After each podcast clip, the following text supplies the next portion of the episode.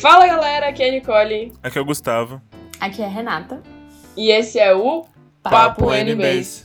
Hoje a gente está aqui para desmembrar uma siglazinha que está muito presente na nossa vida atualmente, o EAD. E agora Deus? Não, Gustavo, o sentimento pode até ser esse, mas essas são as iniciais para ensino à distância. A gente tem a imagem meio apocalíptica do momento em que a tecnologia vai controlar todas as estruturas sociais e fazer a gente de refém, bem estilo Matrix, assim.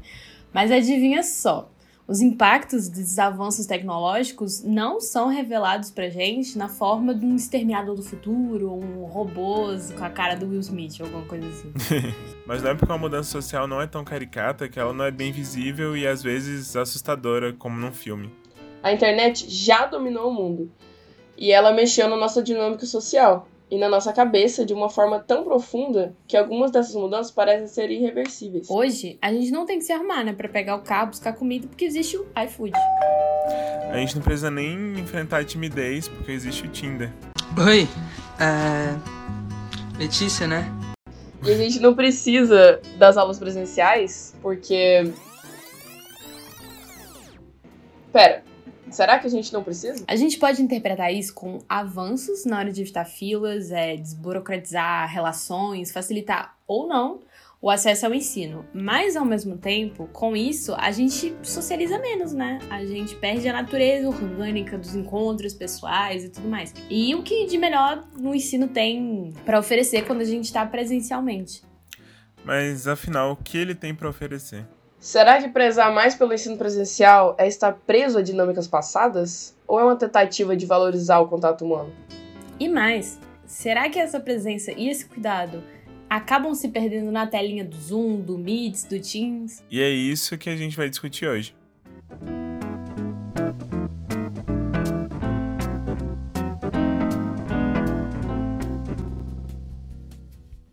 Mas antes de tudo, qual é a diferença entre ensino à distância e ensino remoto? Bom, é, uma coisa que a gente precisa levar em consideração é que o coronavírus teve uma puta mudança, né? Tipo, teve uma puta influência na nossa vida.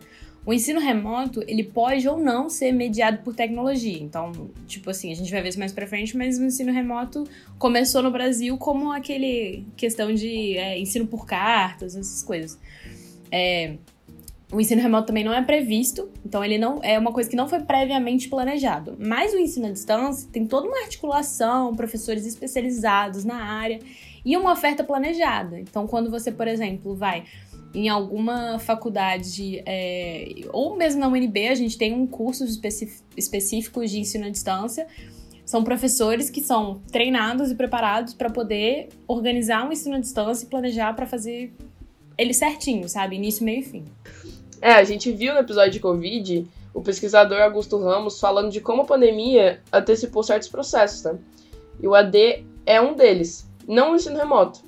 Então, o ensino remoto acabou vindo para abrir as portas para o EAD, afinal de contas, para essa modalidade que tem outra pegada. Mas toda mudança vem com desafios, né? Então a gente perguntou para alguns professores quais eles acham ser os maiores, as maiores dificuldades dessa modalidade. Na Universidade de Brasília é importante destacar que toda a oferta que foi feita, que foi uh, apresentada e as que estão sendo planejadas, elas são fruto de muitas discussões e de uma apropriação dessa da nossa comunidade acadêmica, tanto nas questões que dizem respeito à sua formação, quanto à infraestrutura que ele que, que essa comunidade dispõe. Essa é a professora Letícia Leite, diretora do Centro de Educação à Distância da UNB. Segundo ela, é, foi realizado um trabalho de melhoria no Aprender, o famigerado Moodle, que virou Aprender 3, para melhorar as ferramentas de, webconferência. Essas melhorias levaram a outras estratégias didáticas. Isso tudo, uh, esse, essas melhorias na infraestrutura, elas necessariamente repercutiram na criação de tutoriais, na realização de lives, na produção de materiais que pudessem orientar os professores para um melhor uso dessas tecnologias e desses recursos. Então, nós consideramos que todas essas iniciativas são iniciativas de formação. E uh, tínhamos naquele momento o, a certeza de que a comunidade a ser formada, a ser uh, a, a, fazer o, a fazer parte das nossas formações era uma comunidade bastante expressiva. E esse é o professor Ricardo Ramos Fragelli, líder do grupo de pesquisas em sistemas inteligentes e adaptativos da Faculdade UNB no Gama. Ele cita alguns dos maiores desafios para a gente se adaptar a esse novo modelo de ensino. Um desafio é sobre os próprios estudantes que não possuem a autonomia e a organização de estudos que são necessárias para o ensino remoto. Somado a isso, existe também a necessidade do professor se apropriar das tecnologias e novas metodologias. As tecnologias digitais geralmente têm a ação de potencializar tudo o que é bom e tudo o que é ruim. Sendo assim, a cultura de aulas enfadonhas e tediosas no ensino presencial, ao ser reproduzida no universo online, terá como consequência aulas ainda mais enfadonhas e tediosas. Em contrapartida, as estratégias motivadoras, em especial aquelas baseadas em aprendizagem ativa e colaborativa, encontram um contexto potencializador no ensino online. É, esse é um ponto interessante na fala do professor, meu ver. É, como a gente falou na, na introdução, na verdade não é um avanço tecnológico que tem lado bons e ruins. Enfim, ele até tem. Mas é que ele potencializa as fraquezas e os pontos fortes de cada um.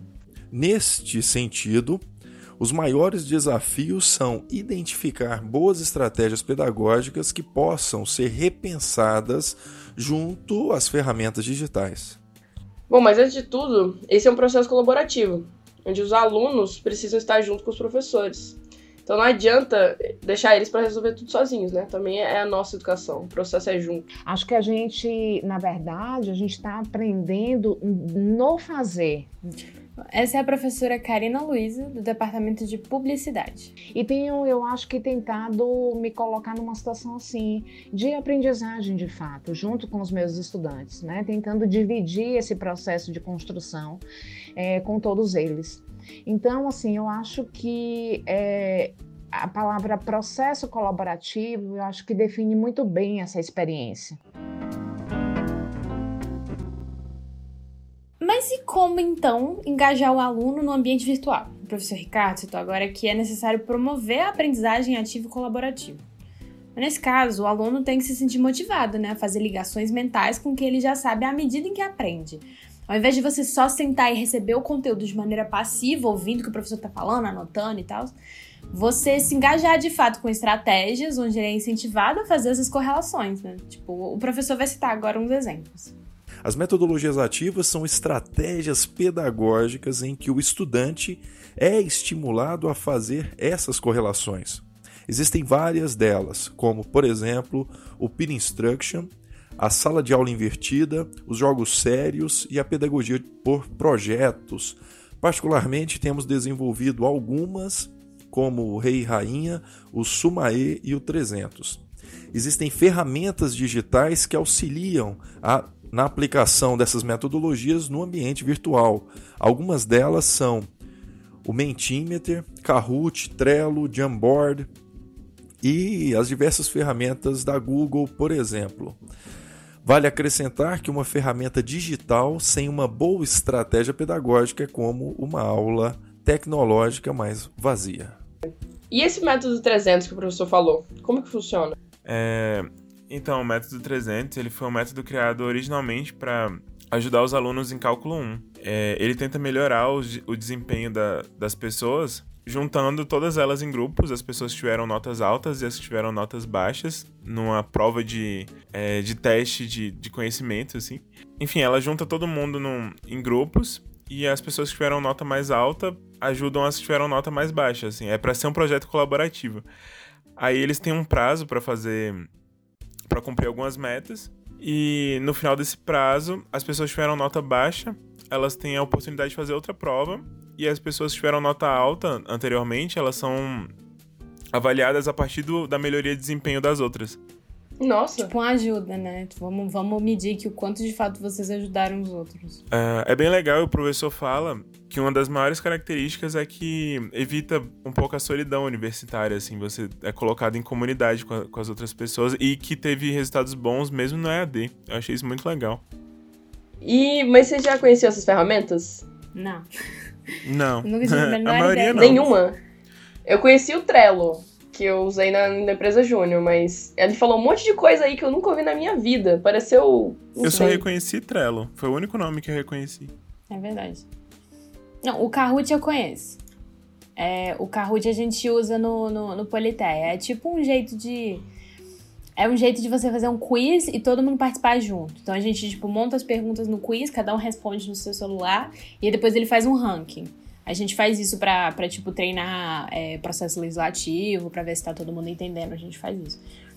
Hum. Isso é legal. Bom, é, ele falou, nossa, várias coisas. Teve uma outra que eu, eu- teve uma outra que a gente usou numa agora numa aula que era pra organizar grupos, tipo, como é que a gente ia fazer a divisão de grupos? E aí pra ser uma parada mais colaborativa, é, um- é uma página do Google, é uma ferramenta do Google que eu não sei qual que é o nome, mas aí divide em vários grupos, tipo, tem uns grupos tem umas bolinhas assim, aí você tem que escrever o seu nome num post-it online e você coloca nesse grupo. Só que aí as pessoas meio que tipo podem tirar o seu nome e colocar, sabe? Então fica meio uma guerrinha pra você formar os grupos. E aí, Sei. Uhum. enfim, é, é aquele negócio de, ah, é, põe seu nome aqui porque senão vai fechar, e aí quando fecha tem que ficar. É muito massa.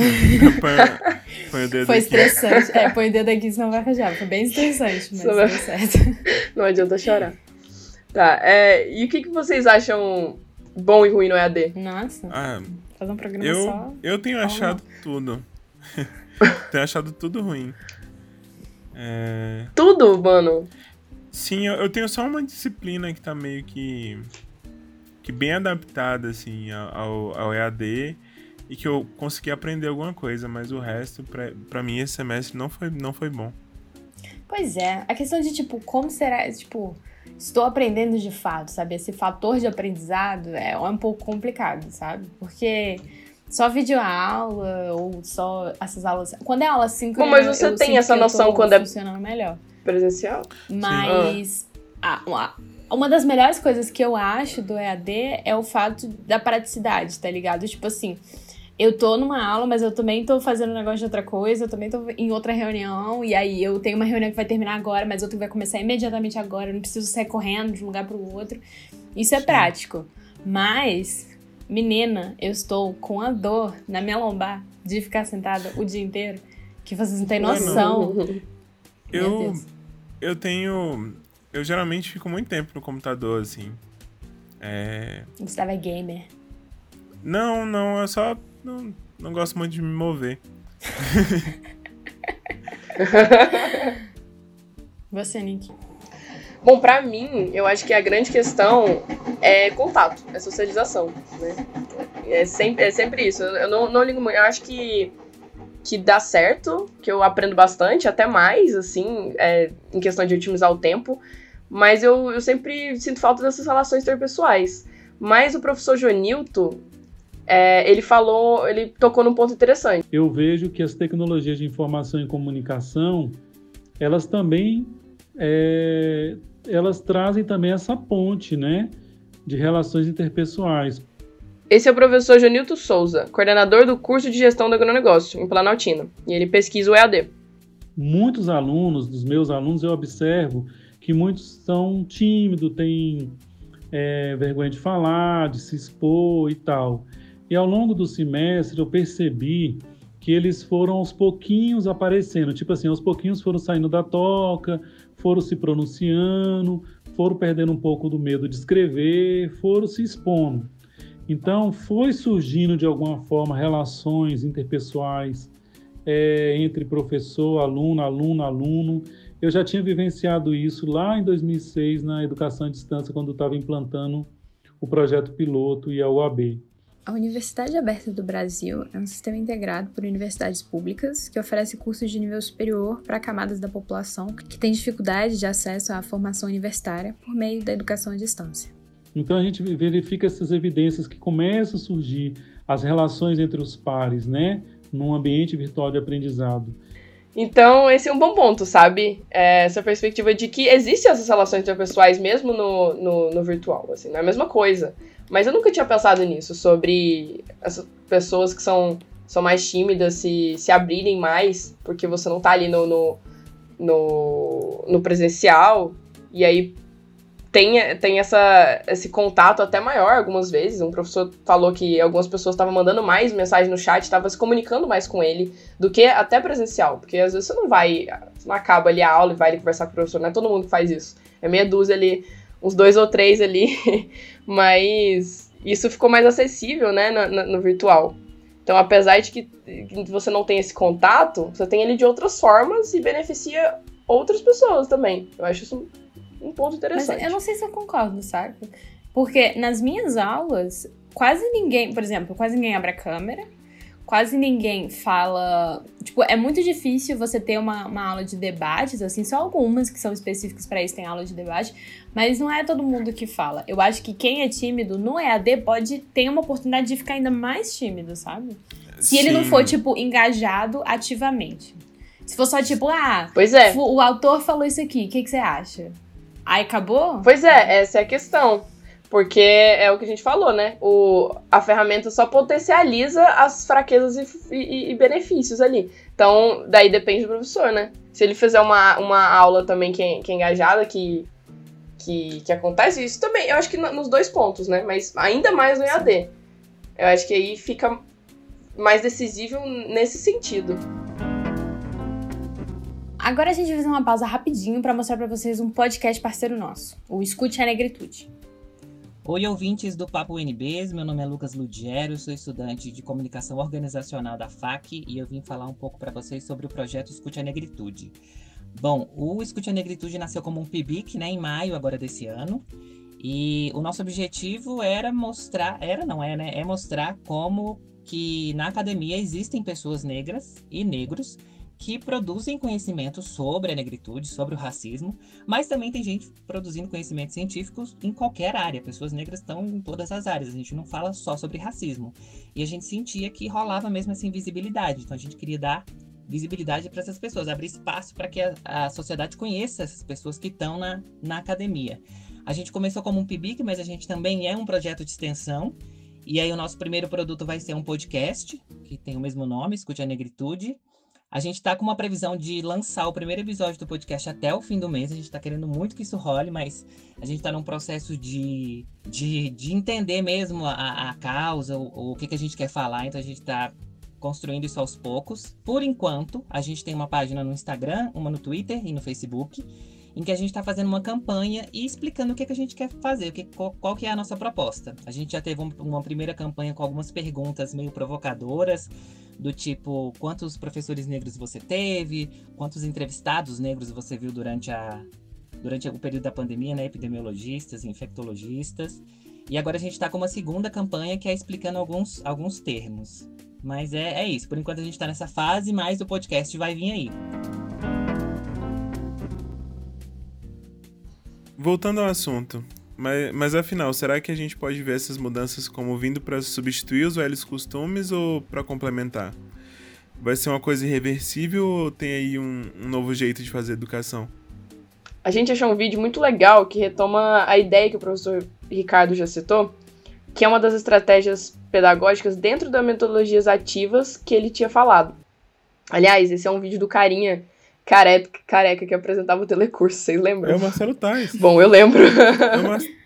é o Marcelo Tais, como assim o, o carinha careca do telecurso? o Marcelo Tais, ele é, é o carinha careca do telecurso na minha infância. Caraca, Enfim. De novo, professor Joanilton tem um novo jeito de olhar para essa história, um método que é chamado sala de aula invertida. O que é sala de aula invertida? Sabe aquele negócio que você vai para a escola, o professor te dá aquele monte de matéria e aí você vai lá para sua casa fazer lição de casa, projeto, aquela coisa toda? Agora é o contrário. Você recebe o conteúdo antes de chegar na sala de aula e justamente na sala de aula que você encontra as pessoas e bota a mão na massa. Você vai fazer na prática aquilo que você estudou antes de chegar na sala de aula, sacou? Sala de aula invertida. E essa ideia, como ele diz um pouquinho antes no vídeo, já é uma realidade, né? Nas maiores universidades do mundo, que nem Harvard e MIT. Agora vocês devem estar pensando, pô, esse cara fala que primeiro é legal o curso presencial. Agora tá falando que o à distância é que é super bacana. Afinal, qual que é o melhor dos dois?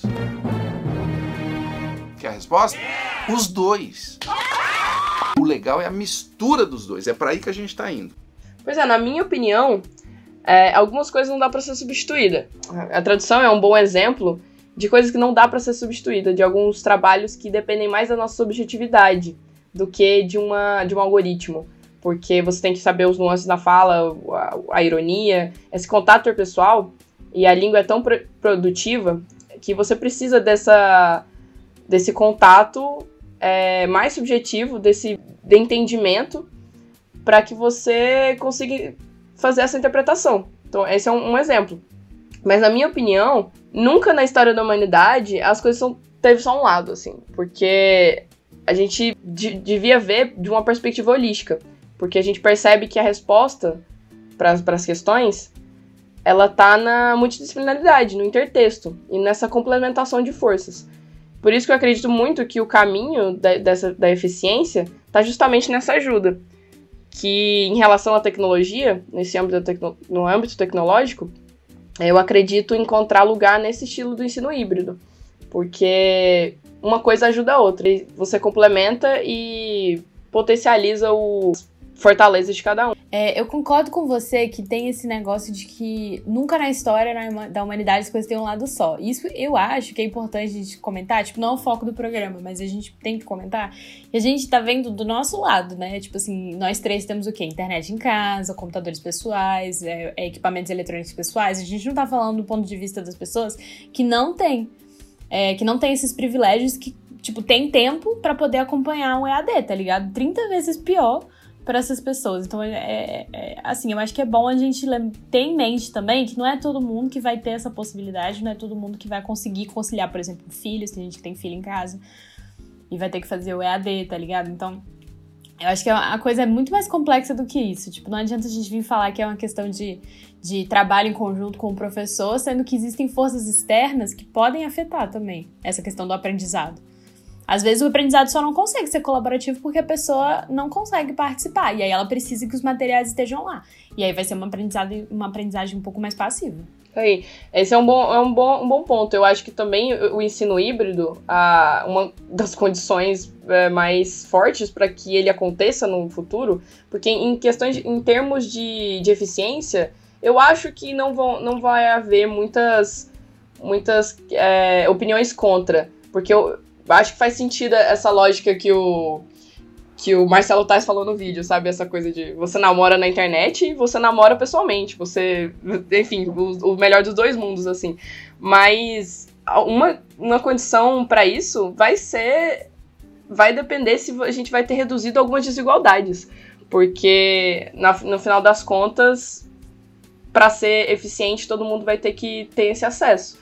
Então, são outras condições. Eu não acho que reduz desigualdade, não. Eu acho que intensifica. Não, eu tô falando. Eu entendo que eu tô falando que vai depender. Não, eu tô falando que vai depender. Uma das condições para isso acontecer, que no futuro a gente ter é, ensino híbrido todo mundo, se a gente vai ter, como sociedade, diminuído desigualdades, entendeu? Porque hum. se não, não, isso não, não ocorrer, não vai ser tão eficiente, independente da, de, das outros estudos eu falando que, que, eu sou é, mais de acordo com o Renato. Eu acho que uhum. é, a tendência é que se ele funcionar para a maioria das pessoas, ele, ele seja adotado e ele potencializa algumas desigualdades, porque vai seguir assim, porque é mais vantajoso para a maioria, mas algumas pessoas vão ficar mais é, desfavorizadas ainda com uhum. relação a isso.